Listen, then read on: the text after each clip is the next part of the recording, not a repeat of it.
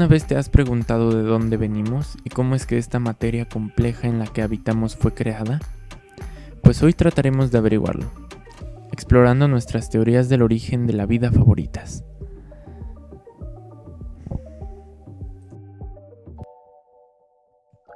Buenas noches y bienvenidos nuevamente a su podcast de cabecera, donde mis hermanitos y yo hablaremos acerca en esta ocasión de las teorías del origen de esta compleja y hermosa vida que tenemos el día de hoy en este planeta.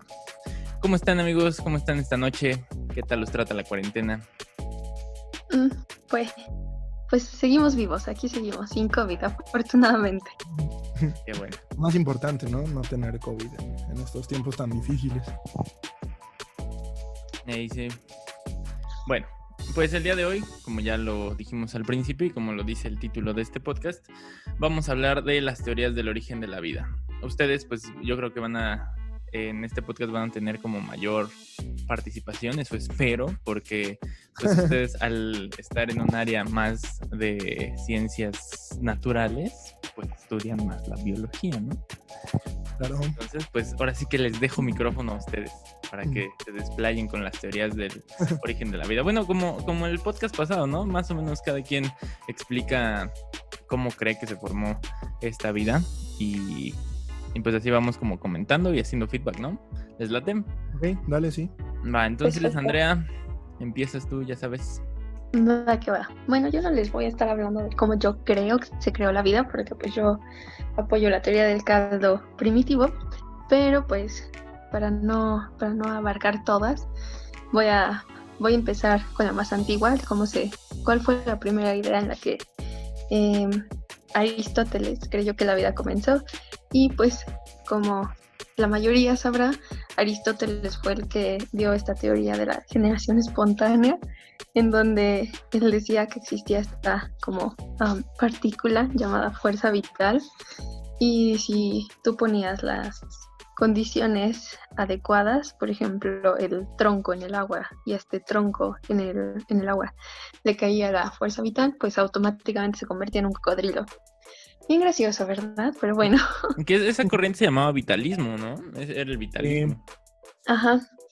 Entonces, bueno, sí, exactamente pues eso era lo que nos decía este gran filósofo y descubridor. Y pues como era alguien de confianza en ese entonces, pues no, no se le dudó. Y pues nada, sí hubo varios como, como Nickhan, Puchet, Pouchet, perdón, hasta que pues a Reddy ya fue que nos comentó de que, ay, pues es que no tiene sentido que tú pongas un tronco en el agua y de la nada llegue esta fuerza vital y lo convierte en un cocodrilo. Entonces, pues él, él estaba en contra de esto.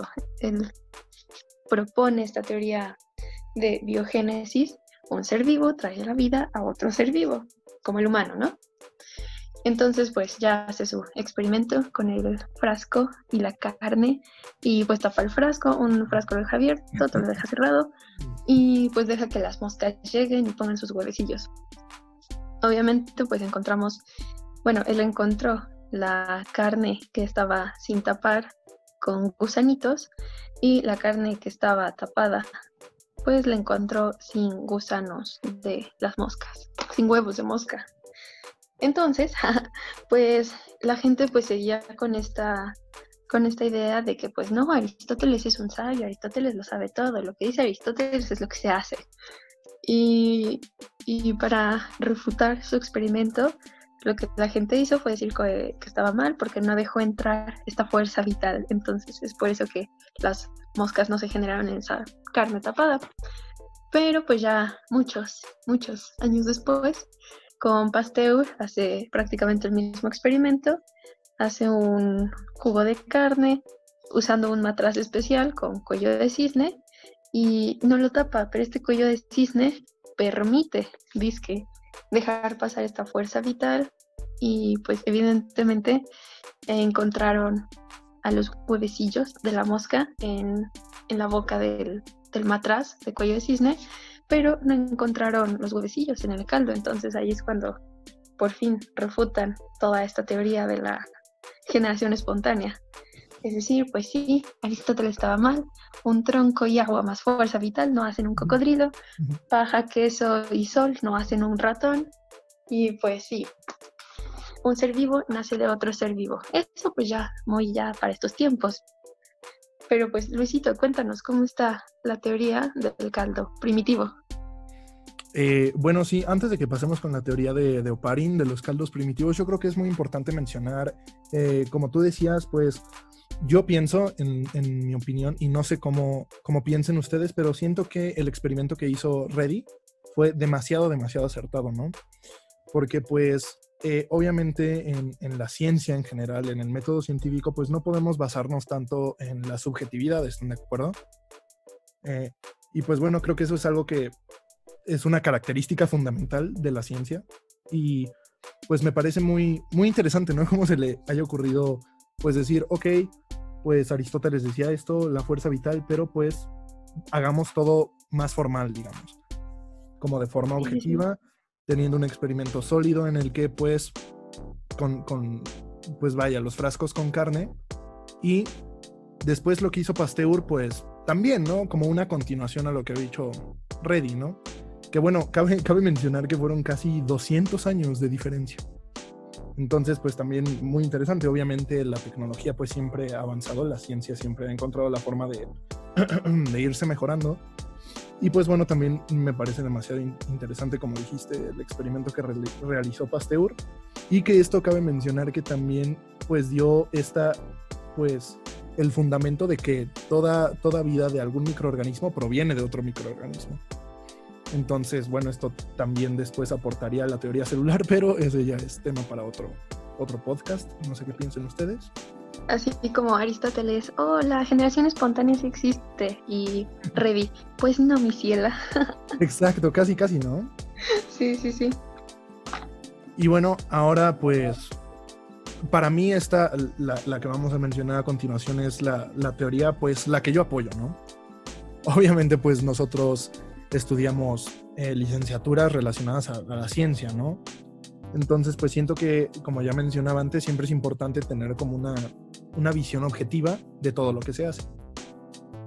Entonces, pues bueno. Eh, ¿Qué nos dice esta teoría de Oparin? Pues básicamente es la teoría de los caldos primigenios, ¿no? Entonces, pues esta teoría ya fue presentada y pues eh, esta teoría también aprovechó diferentes conocimientos de, pues astronómicos, ¿no?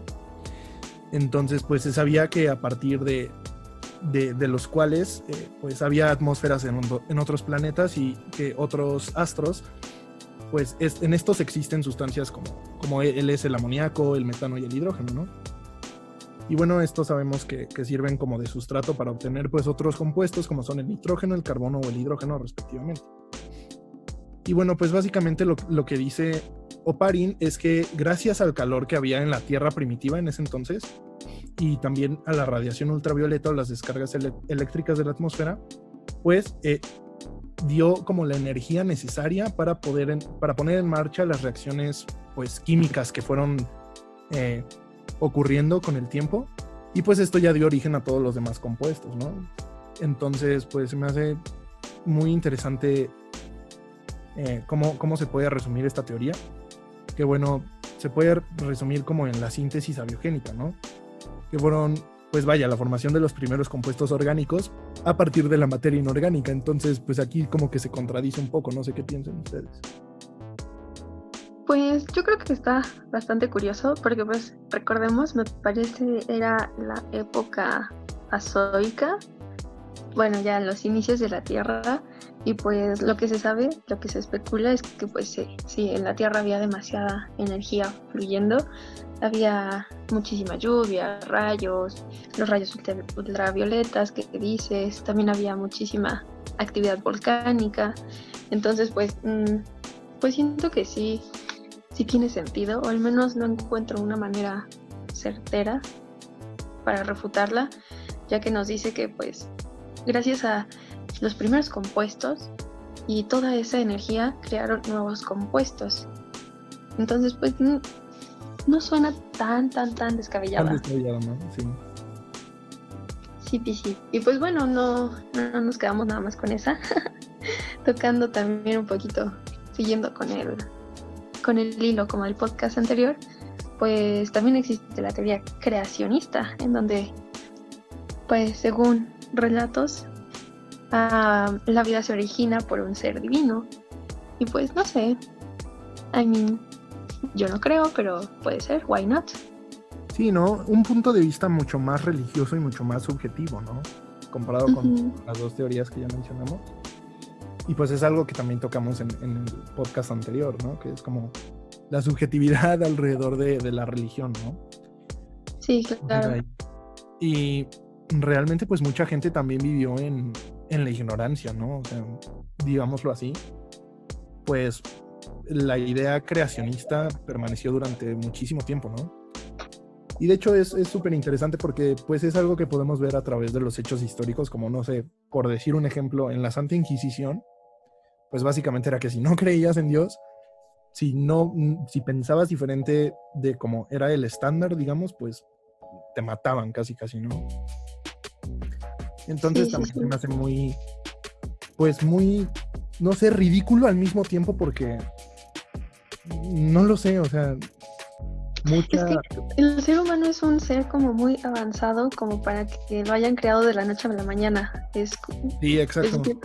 De cierta, manera, pues no, no tiene lógica. Como, como un ser tan evolucionado como nosotros, porque pues sí, hay que también tener en claro esto, para que el ser humano llegara a ser lo que es ahorita, han pasado millones y millones y millones de, de años y de evolución y pues claro, nosotros no, no aparecimos de la noche a la mañana. Cuando la Tierra se creó, pues ni siquiera había oxígeno, entonces era imposible que un ser humano se creara a, a la paralela que cuando se creó la Tierra.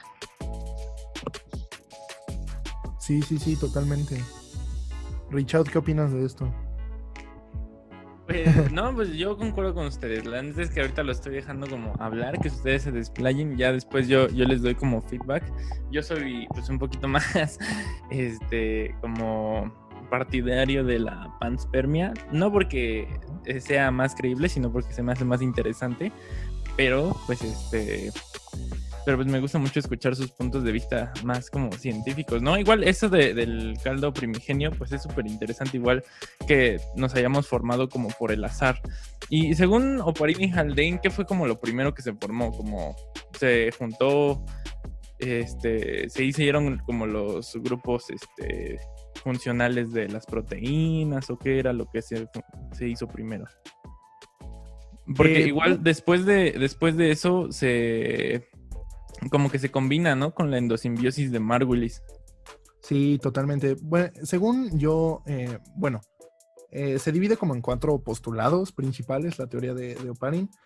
Y bueno, empieza con la síntesis abiogénica, ¿no? De cómo se genera una materia orgánica a partir de la materia inorgánica y pues lo que dices es totalmente cierto, ¿no? Realmente ocurre por el azar. Y bueno, después de ahí viene lo que es la polimerización, y bueno, es este proceso químico mediante el cual, pues, moléculas sencillas eh, se sintetizan y, pues, e, esta síntesis, pues, ocurre con energía, ¿no? Entonces, digamos, eh, si en ese momento teníamos algunos aminoácidos y a esos aminoácidos, pues, les juntas energía, que es lo, que pasó realmente en, en, pues, reacciones químicas, pues se forman proteínas, ¿no? Y digamos, si a los monosacáridos igual le agregas energía, pues ahora ya tienes polisacáridos. Y si a los nucleótidos le agregas energía, pues entonces ya tienes lo que es un ácido nucleico. Entonces, pues básicamente lo que dice este, esta segunda fase, digámoslo así, de la polimerización es cómo se fueron construyendo moléculas más complejas a partir de moléculas sencillas. Entonces eso también se me hace como súper interesante porque pues totalmente fue al azar, ¿no? O sea, digamos, no hubo algún detonante que dijera, pues vamos a hacerlo ahorita, ¿no? O sea, se fue dando y pues a partir de ahí de ya tener como los grupos funcionales, pues se fueron dando como los primeros organismos, ¿no? Y como tú mencionabas, después se da la teoría endosimbiótica de Lynn Margulis, que pues dice que estos organismos aprendieron a vivir, perdieron su simbiosis, y pues gracias a esto, eh, pues se tienen tres fases, ¿no? Lo que son las primeras eh, dos fases, pues para nosotros, digamos, los seres humanos, y la tercera fase que ya pues le corresponde a las plantas, ¿no? El poder ser autótrofas, el generar su alimento, el que pues hayan perdido la simbiosis eh, y que tengan cloroplastos dentro de sus células para poder producir su alimento, Y pues eso también se me hace como súper, súper interesante, no sé. También podríamos... Claro, como que va teniendo sentido. Sí, como nada es al azar, ¿no? Todo va sucediendo como con un proceso y con una sucesión que, que hace sentido. Y pues no sé, eso es lo que me encanta de la ciencia, de cierta manera. Como todo tiene una explicación. Y si hay cosas que no tienen explicación todavía, pues estoy seguro que habrá en un futuro, ¿no? Respuestas para muchas incógnitas que tenemos hoy en día. Sí, sí, sí. Ojalá que sí. Yo, Richard, te voy a decir por qué no apoyo la teoría de la panspermia. Porque Bueno, nada no más avienta sé. el problema para el otro lado, ¿no? Sí, Sí, bueno, aparte no es como de, mm, pues mira, como yo no sé exactamente qué pasó aquí, seguramente pasó en el espacio. ¿Qué? ¿Quién sabe? Pero pues de alguna manera, por, por un meteorito o lo que tú quieras, llegó a la Tierra. Pero pues también siento que es un poco complicado, porque pues también volvemos a lo mismo, ¿no? Las el ambiente que había, bueno, que existe en el espacio, en el espacio exterior y en el que había en ese entonces en la Tierra y todo lo que había que atravesar, todo ese cambio, pues no creo que haya sido tan fácil, sobre todo eso, no, no ha sido fácil que un, que un organismo haya podido sobrevivir todo, todo ese viaje, desde la exósfera hasta la atmósfera en la que estaba ocurriendo todo ese suceso en la Tierra en ese momento. Sí, sí, no, o sea, como que no, no da como bien un origen de la vida, ¿no? Sí, es, es bastante improbable. Pero no sé, pues, o sea, podría haber sido que, que se hubieran generado las condiciones, porque toda la vida que conocemos aquí en, en la Tierra, también era una de las cosas que les quería yo comentar, pues es basada en el carbono, ¿no? Toda nuestra Sí. química orgánica es basada en el carbono. Pero pues no sabemos si en algún otro planeta o en algún otro sistema solar se haya dado las condiciones necesarias para hacer vida eh, a partir de algún otro elemento. Bueno, también tendríamos que considerar como qué tipo de vida, ¿no? O sea, y qué, qué definiríamos como vida. Es verdad, aquí estamos hablando como la vida en la Tierra específicamente. Pero, pues, por ejemplo, si apoyamos la teoría de la panspermia, pues, evidentemente, al apoyar esta teoría, pues no solo apoyas que exista vida en la Tierra, sino que también existe vida um, extraterrestre. Es muy probable, ¿no? Que existe vida en otros planetas. Efectivamente, Pero esta vida también sería basada en el carbono. Es que, bueno, no lo sé. Perdón por interrumpir, me metí así súper a mi casa, ¿no? Pues es tu podcast. Bueno, eh, no sé qué piensen ustedes, pero pues ya sería meternos como en un pedo muy filosófico, ¿no? Si nos podemos tirar ahorita a pensar como, bueno, entonces, ¿tú cómo defines la vida, no? Porque pues a lo mejor para nosotros vida tiene una definición, pero en otro lugar, en otro espacio, en otro momento, en otro tiempo, pues tiene un significado totalmente diferente, ¿no? Al menos la Claro, vida que nosotros conocemos, la vida en la que se basa como nuestro conocimiento, pues sí se origina a partir del carbono, ¿no? Pues el elemento más fundamental de, de- de cualquier organismo vivo y pues de la química orgánica, ¿no? Ajá. Que es donde se genera todo, que es eh, pues el elemento más abundante en, en- en, pues todo, todo el mundo, ¿no? Entonces, también se me hace como interesante pensar en, en el otro lado, en el otro polo, como pues tal vez hay otra definición de vida que nosotros no sabemos, ¿no? A lo mejor una cuestión más metafísica, no lo sé, que se trate tanto de energía y no tanto como de compuestos tangibles, ¿me explico? No sé, a mí llámenme loco, pero a mí se me hace interesante pensar también por ese lado. Claro, sí, pero energía es que está bien raro porque, o sea, que, bueno, habíamos visto como las diferentes características que tenía que tener un organismo para que fuera vida. Y, Sí, claro. para que se considera ajá, Ajá, ven que tenía que reproducirse, tenía que... tener estructura, organización, metabolismo, um, homeostasis, el más importante de todos, a mi parecer, Y que se que pueda también- reproducir. que también tuvo que, ajá, que tuvo que haber, pues, sido descendiente de otra vida, ¿no? Ah, También puede ser una característica, Sí, claro. ¿no? O sea, Pues bueno, viene, viene como incluido en la reproducción, pero pues, bueno, hay ejemplos como que a lo mejor no cumplen con uno de esos, como es el caso de las mulas, ¿no? Las mulas pues, no se pueden reproducir y por eso dejan de estar vivos, pues obviamente no. Pero, Claro, pero no lo sé, es como una cuestión, no sé, como que, y ese es el problema que, me encuentro cuando comenzamos a discutir cosas así, porque como ya lo dije en el principio, pues a mí me gusta ver las cosas de manera objetiva, ¿no? Claro. Pero pues nadie niega que también existe el lado subjetivo, el lado como de decir, ¿no? Pues a lo mejor eh, en otro lado, en otro espacio está pasando algo completamente diferente, pero tal vez todavía no está a nuestro nivel de entendimiento. No lo sé. Podría ser también, o sea, porque por esas características o por esos postulados que, que nos pusieron y que aprendimos en biología, fue que pues un virus no se considera vida, ¿no? Claro. Bueno, es que ya es como algo demasiado... Mm. Es algo un poco técnico, porque pues, ¿cómo se define virus, no? Como pues un conjunto de material genético que necesita estar en una célula de, de un huésped para poder reproducirse. Entonces, claro, se necesita de alguien para poder vivir.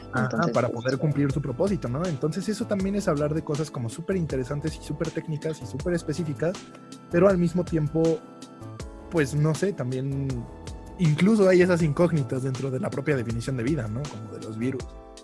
Entonces, no sé, no sé, ahí se los dejo para que piensen, pero a mí se me hace que también, pues puede haber una parte subjetiva, ¿no? Una parte más allá no tan tangible, digamos. Y es por eso también que es tan difícil combatir los virus, ¿no? Porque no están vivos y no los podemos matar. Sí. ¿Cómo matas pues algo que no tiene vida? Exactamente. Pues es que tendrías que ah, producir o este estimular como una apoptosis, ¿no? Para destruir el virus.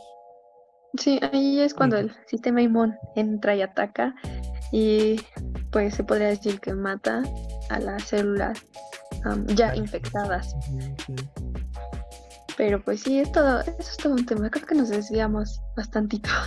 Claro, sí, pero bueno, entonces virus no se define como vida ya que pues no cumple las características. Entonces si nosotros llegáramos a encontrar algún otro organismo que se haya desarrollado a partir de otro elemento que no cumpla con nuestras características, ¿no le llamaríamos vida? Pues según la definición de ciencia, pues yo, yo opino que no. Científicamente, bueno, con las siete características de la vida. Siguiendo, todos los postulados de la teoría celular y de lo que se conoce como vida en cuanto a biológicamente hablando, pues no. Y es como esta cuestión también de pues, seres bióticos y abióticos, ¿no? Obviamente no vas a llegar con una piedra y te vas a poner a platicar con ella, ¿no? Como está viva, ¿no? Ah, ¿no? Pero, también no es, no es como un poco egoísta pensar que la única vida es la que está hecha de células porque nosotros estamos hechos de células. Pero es que es la definición formal de vida, digamos. Pero pues es que no conocemos otra vida. Exacto, y eso es Precisamente a lo que por eso. Eso es a lo que me refería, ¿no? A lo mejor nuestro entendimiento da hasta, hasta, eso, ¿no? O sea, hasta tener el concepto de lo que nosotros conocemos como vida, pero ¿quién, te, quién no te dice que hay pues otra vida que está totalmente fuera de nuestro entendimiento, al menos en este momento, y nosotros ni siquiera lo, consideramos así, ¿no? Entonces, no sé, también es una cuestión de hablar como de energía, ¿sabes? Ya metiéndose en temas como más subjetivos. Pues es que sería divertido como explorar como qué es vida y qué fue lo que se creó a partir de estas teorías, ¿no? Porque podría, o sea, vida se consideraría a lo que tiene conciencia eh, mm, por una pues un perrito, un perrito no tiene conciencia tal cual, pero está vivo. Pero sí piensa, ¿no? Una planta no tiene conciencia. Piensa, pero no tiene juicio. Es ahí donde entra la cuestión. O sea, un perro llega y te muerde y no sabe que hizo mal. Pues no lo sé. Los perros tal vez sí entienden un poco, ¿no? bueno, los, los, delfines son inteligentes. Ajá. Pero bueno, digamos, por ejemplo, una célula tampoco tiene juicio, tampoco tiene conciencia. Pues quién sabe, porque sí existe la muerte celular, como, o sea, ella solita se mata, ¿no? Sí, pero eso pues ya es cuestión de ponernos a hablar de genética, ¿no? O sea, en la secuencia de ADN están todas las instrucciones, o sea, paso a pasito. Pero ella decide qué, qué, cosa agarrar, ¿no? Sí, pero bueno, eso es cuestión ya, yo creo de, de, o sea, no creo, o sea, es cuestión de, pues de secuencia de, secuencias de ADN, ¿no? O sea, obviamente la célula sabe pues cuando está dañada y se tiene que destruir, tiene que realizar apoptosis, pero pues aquí también entra el otro dilema, llamémosle cáncer, ¿no? Ajá. O sea, que es cuando pues la, la diferenciación de células que no se puede controlar, ¿no? Claro, Entonces, pero ahí se, se apendeja la célula, ¿no? Y se Sí, empieza claro, a- la célula está dañada y pues por eso mismo, por... De hecho, el cáncer es una, una enfermedad congénita. O sea, es genético. ¿Por qué? Porque ya en tu secuencia, pues viene que, que, pues que la célula está pendeja, vaya, por así decirlo, ¿sabes? Entonces, pues no lo sé. También se me hace muy interesante pensar el, el- el otro lado. Casi siempre nos preguntamos el inicio, ¿no? Como siempre esa es la pregunta, pues más principal, ¿no? Como de, ¿qué, qué pasó al inicio? Pero también está súper interesante pensar como, ¿qué pasa al final, ¿no? Porque, pues bueno, ¿Qué pasa al final de la vida Ajá. o qué pasa al final ¿Y qué pasa al de- final de de la la vida? Tierra? No, de la vida, de la vida. O sea, Richard de aquí como físico no me dejará mentir. Güey, ¿qué pasa con ese postulado que dice que la energía no, no se no se destruye crea ni se destruye. ni se crea, sino se transforma? O sea, ¿qué pasa cuando te mueres? ¿Qué pasa con toda la energía de tu cuerpo? Claro, Eso también pues- está súper loco, ¿no? Pues es que no sabemos realmente qué energía es, o sea, no sabemos si es energía como eléctrica, o sea, porque la energía eléctrica pues finalmente se llega a disipar en calor, ¿no? Y Sí, sí. eh, entonces no tenemos ni idea de qué energía es la que nos, nos mantiene como vivos. O sea, sabemos que, por ejemplo, bioquímicamente, pues es El ATP. el ATP, ¿no? Ándale, el ATP, que es básicamente por lo que, lo que hacemos todos los días, ¿no? A todas horas. Y por lo que, básicamente lo que nuestro cuerpo hace, ¿no? Nuestro cuerpo es una fábrica de ATP. Todo es para eso. Pero, pero pues no sé si ese ATP, o sea, sabemos que se puede convertir en muchos tipos de energía, pero pues no ya sea para el metabolismo, para pensar, para la, bueno, para la Ándale, sinapsis, Mm, Pero para energía moverse, para, para, ¿para qué? O sea, no lo podemos como, pues no lo podemos como cuantificar tampoco como la cantidad de energía que tenemos. O sea, si nos ponemos a pensar como si es la energía que nos permite pensar o la energía que nos permite tener esta conciencia. Pero tal vez sí lo podemos hablar desde el punto bioquímico, ¿no? Como a lo mejor esta energía, o sea, se traducen como calorías, ¿no? No sé qué Sí. piensen ustedes.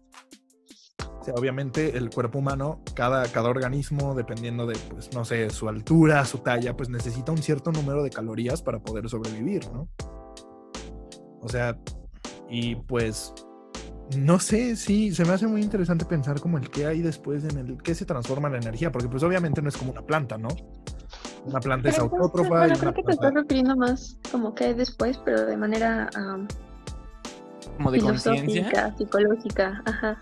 No, no, no tanto así, pero es que la energía no, no se puede destruir, ¿sabes? Claro. O sea, ¿qué Pues, le pasa después a, a esa energía, ¿no? A esa conciencia, digamos.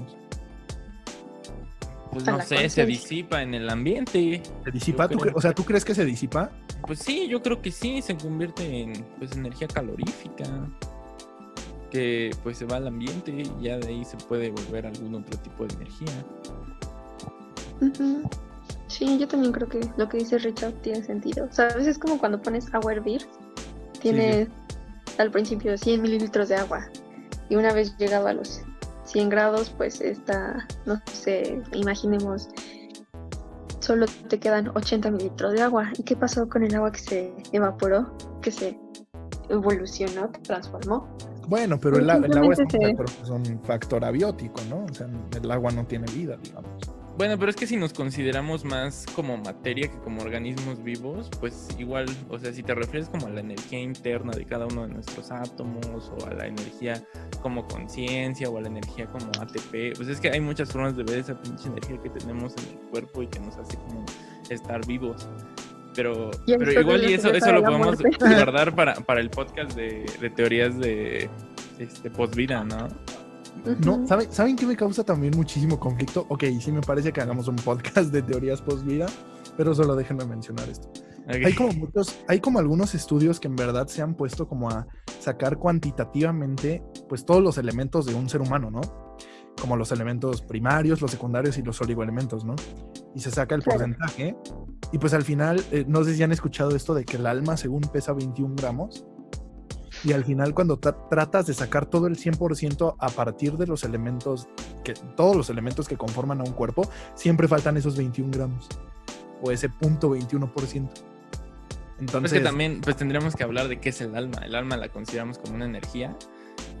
sí, Sí y no, no lo sé, es que ese es el problema, güey. Estudiamos biomedicina y me encanta ser objetivo, pero por más que quiero ser objetivo, pues no, también tengo pensamientos, pues ya hablando como metafísicos, ¿no? Pues es que este podcast es para eso, para hablar de esas cosas, de, de, esas cosas que a todos nos interesan, que todo el mundo quisimos saber y pues nosotros somos buenos para eso, somos para, de ciencias, entonces más o menos podemos como tratar de guiar a la gente y como que explicarle el porqué científico de, de algunas cosas, ¿no?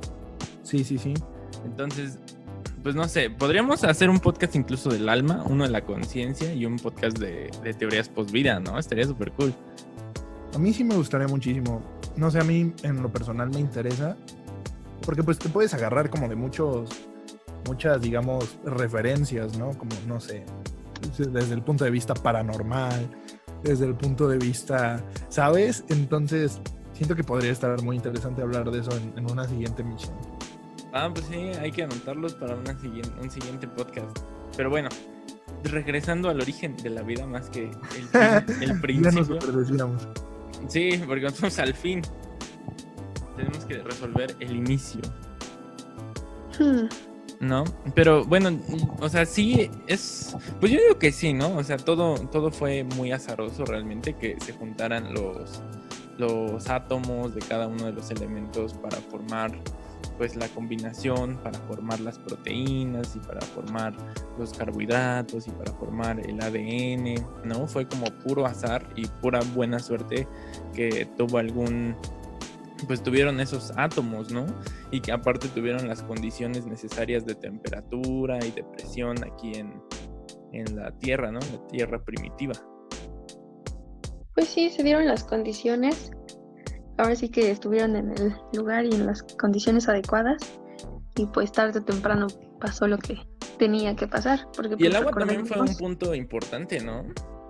Sí. Sí, pues sí, toda la vida se origina en el agua, porque pues volvemos a lo que decía hace un ratito, en la tierra primitiva no había oxígeno, entonces todo lo que se creaba, todos los organismos, el primer organismo vivo ya así como completo, pues fue, fue acuático. Entonces, pues, mm, vaya, vaya, qué curioso. Sí, también es como, perdón, perdón. Eh, también es como interesante, no sé, recordar, eh, pues cómo se fue dando, eh, digamos, el origen de las células, ¿no? O sea, ok, tenemos ADN, tenemos proteínas, tenemos carbohidratos, pero ahora, ¿qué pedo, no? o sea, ya tenemos todo eso. Y pues de repente hubo un procarionte ahí medio ancestral que dijo como, ah, pues mira, una mitocondria. ¿Por qué no me hago su cuate? Y así podemos vivir, vivir como ambos, sobrevivir ambos. Y pues realmente así fue como, como se fueron, se fue dando el origen de las células, ¿no? con la teoría endosimbiótica de Lynn Margulis, y bueno, ya digamos más un organismo más avanzado que son las plantas, porque lo son, son mucho, mucho más avanzados que nosotros, pues no necesitan ingerir pues alimento para producir energía, ¿no? Pues ellas nada más dicen como, ah, mi, mi solecito, mi agüita, y estoy de huevos y produzco glucosa y puedo vivir. Entonces, que es como otra, otra parte también muy importante en la historia, digamos, del origen de la vida, pues eh, el origen de las células, ¿no? Que bueno, eso no se supo hasta muchísimo después porque eh, recordemos que incluso cuando ya había organismos, personas, digamos, pues ignoraban lo que era una célula, ¿no? Fue hasta que Robert Hooke dice como, ah, ¿qué pedo? ¿Qué es esto? Una célula. Y ahí en el corcho. Mira, a lo mejor dentro de un millón de años apenas vamos a estar descubriendo cosas que, que no sabíamos ahorita, ¿no? Y eso, a ver si llegamos, porque pues nos estamos acabando el mundo bien cabrón. No, pues sí, pero no, sí, sí, sí, a ver si llegamos, está cañón. y no, y pasó mucho tiempo desde que Robert Hooke descubrió la, célula en su corcho hasta que todos los científicos, Rudolf Virchow, Jacob Schwann y todos ellos hicieron la teoría celular, ¿no? Que más o menos, hasta apenas, ¿no? Creo que se, se puso el cuarto postulado de la teoría celular, no tiene tanto tiempo, el de unidad genética. Según sí, eso es de apenas. Ándale, porque pues no tiene mucho que se descubrió también el, ADN, ¿no? O la estructura del ADN. Sí. ¿no? No sé de, de qué, de qué año haya sido como Watson y Crick. Y Eh, pues de hecho fue trabajo de Rosalind Franklin, ¿eh? Se la piratearon bien feo. bueno, sí, pero, pero, o sea, fue Watson y Crick quien los. Sí, bueno, eh, se reconoce a ellos, ¿no? Ándale, pero no sé cuándo lo hayan postulado. hélice. Su... Eh, Pero según yo no tiene mucho, o sea, no fue más allá de los 1800, si no es que más para acá. Como 1900 y algo. mira, te estoy buscando el dato y justamente fue. En 1950. Ándale, No tiene, no tiene nada. O sea, Apenitas. realmente si nos ponemos a pensar como el, el tiempo que lleva la humanidad aquí en la Tierra y los avances que hemos hecho en estos últimos 100 años, está bien cañón, ¿no? O sea, gracias a esos avances que ahorita nosotros estamos hablando por Zoom, Sí, hablando de estas cosas, ¿no? es impresionante, ¿no?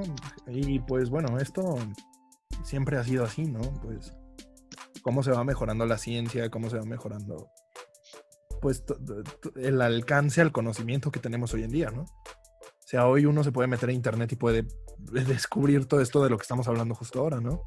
Sí, pues tienen el alcance del mundo ahí en su, en su bolsita. Sí, y, y no quiero ni imaginarme que va a haber 100 años a partir de ahora.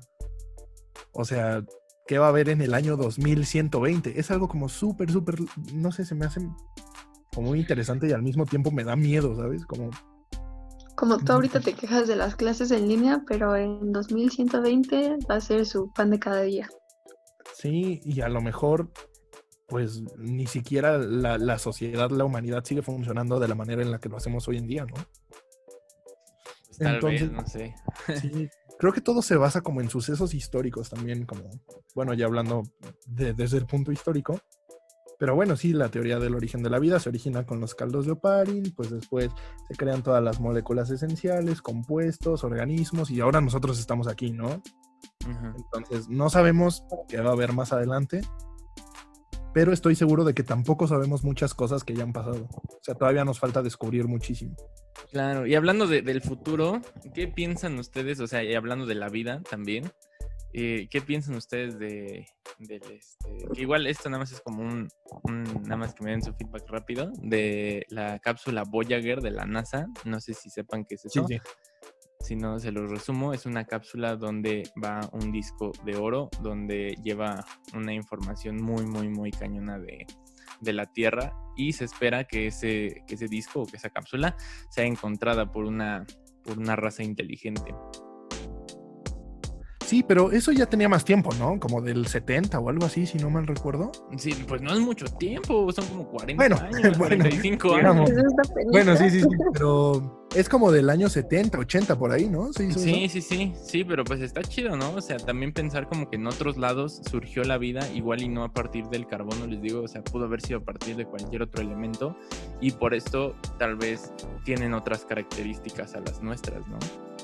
Sí, y yo no me cierro a nada de, esa, de, de ese pensamiento, ¿eh? O sea, a mí también se me hace muy interesante. Se me hace absurdo el pensar que somos la única especie.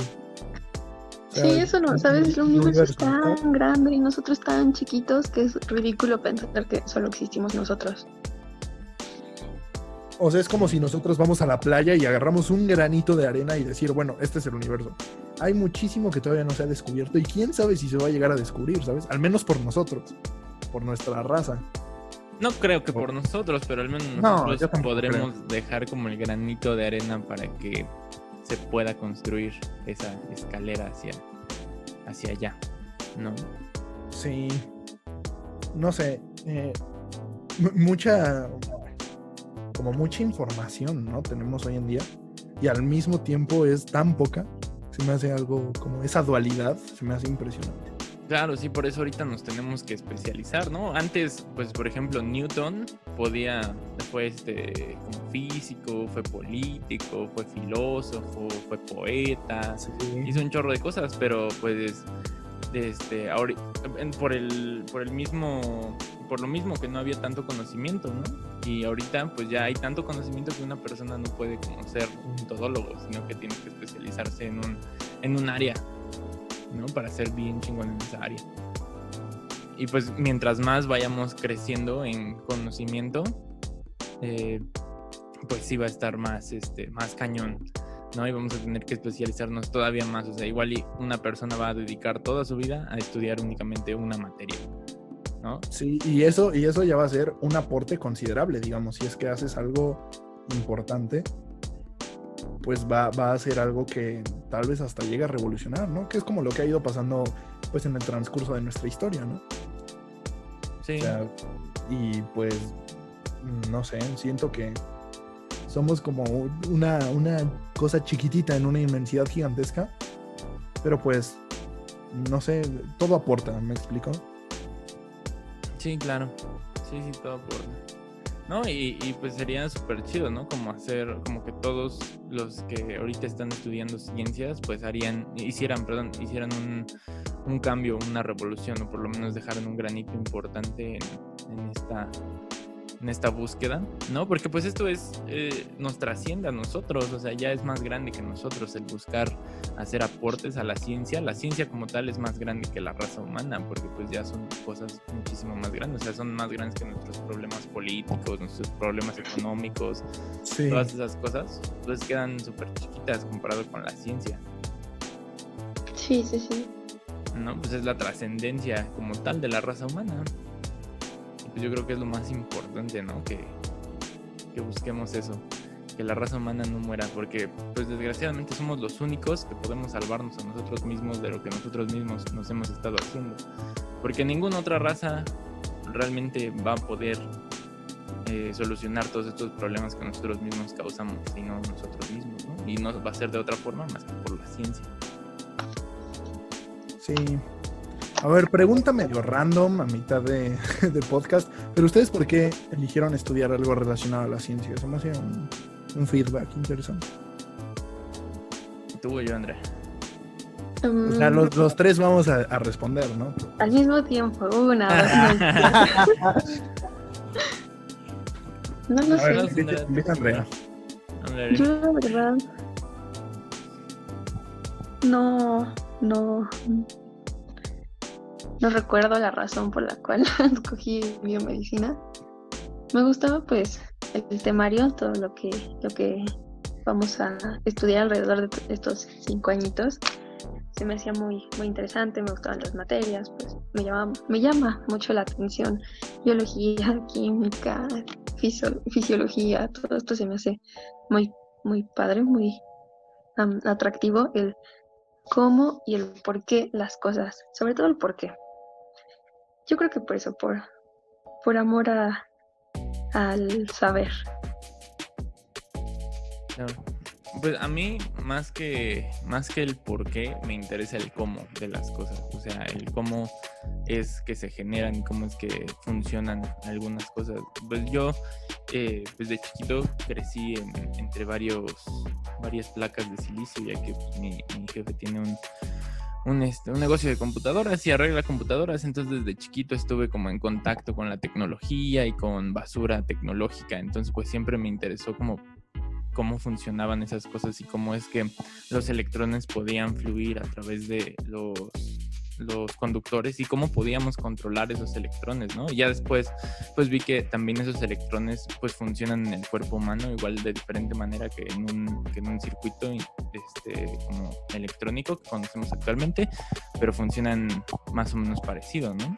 Entonces, pues por eso eh, yo, yo decidí estudiar una, una carrera de ciencias, además de que pues por la curiosidad que tengo de, saber cómo, eh, te digo, como el cómo de las cosas, pues por eso es que, que decidí estudiar una carrera relacionada con ciencias. Además, siempre me, me llamó la ciencia, la verdad.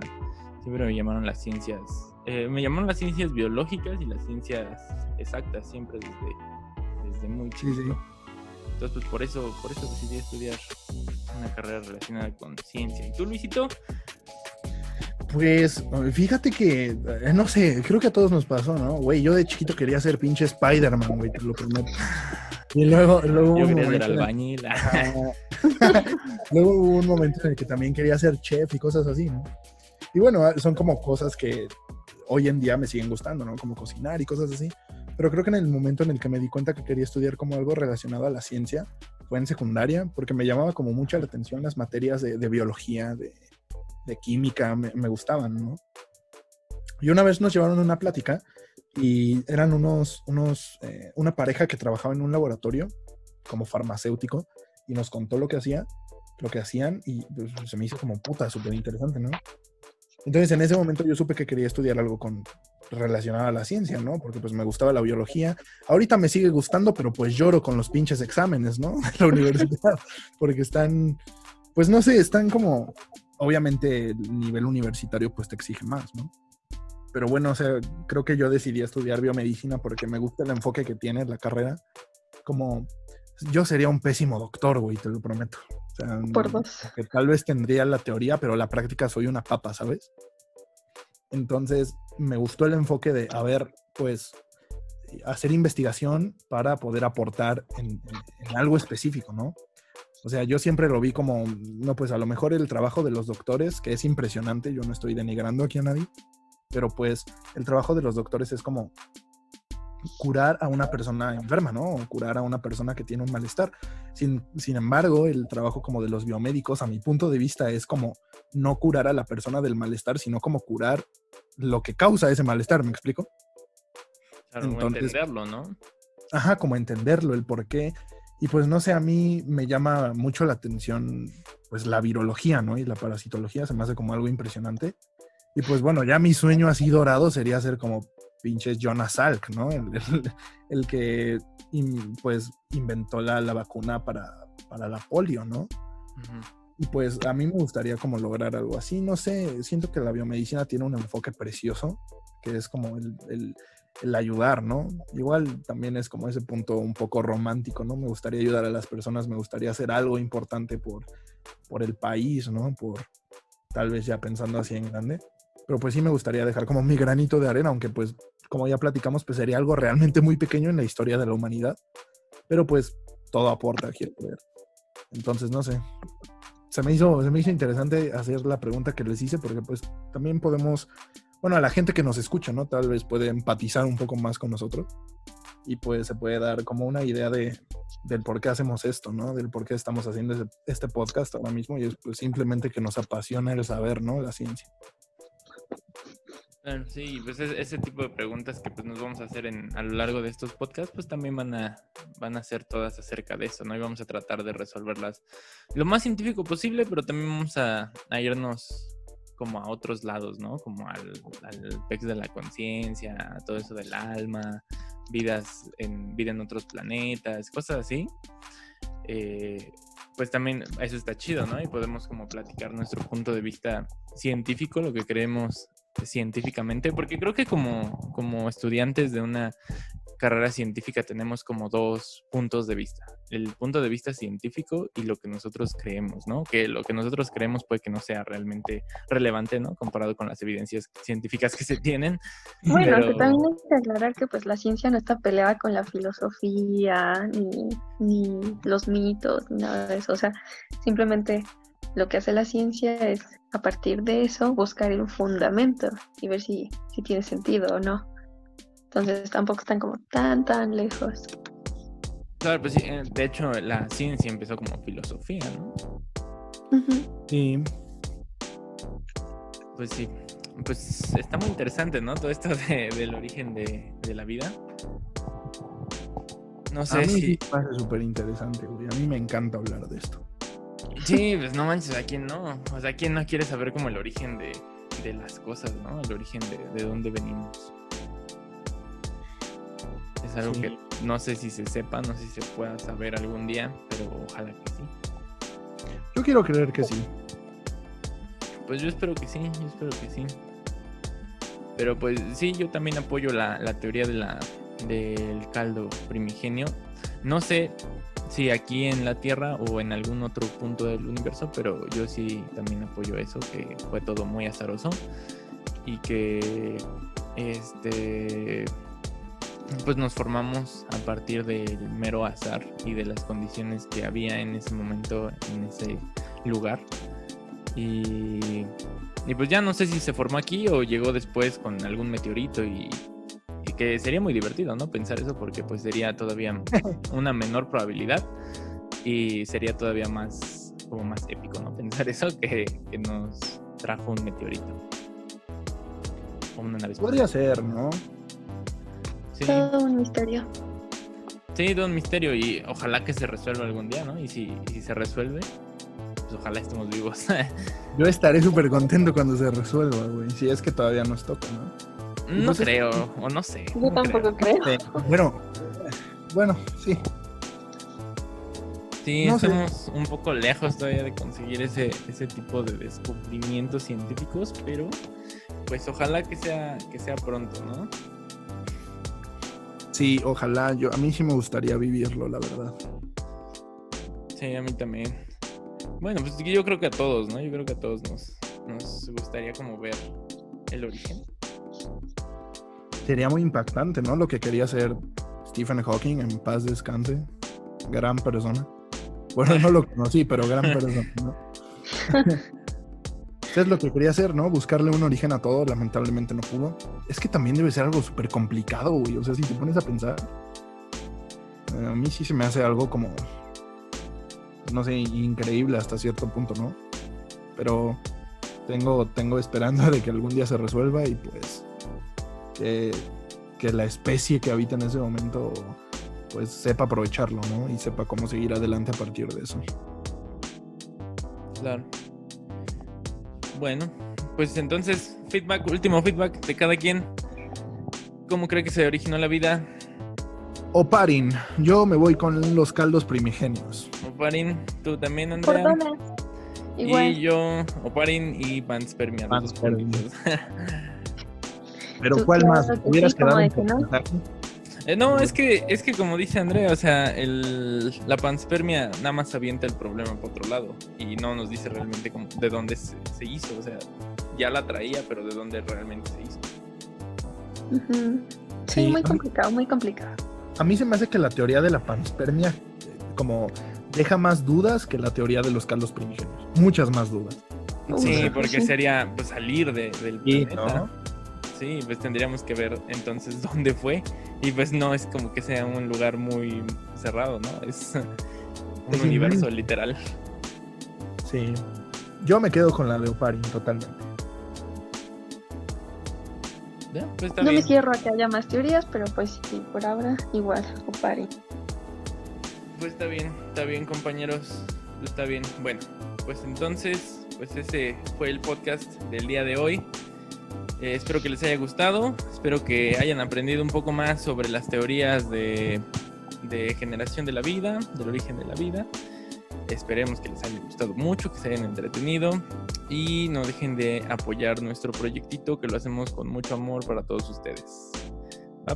Entonces, nos estamos viendo la próxima semana. Los queremos mucho. Bye. Adiós. Ayo.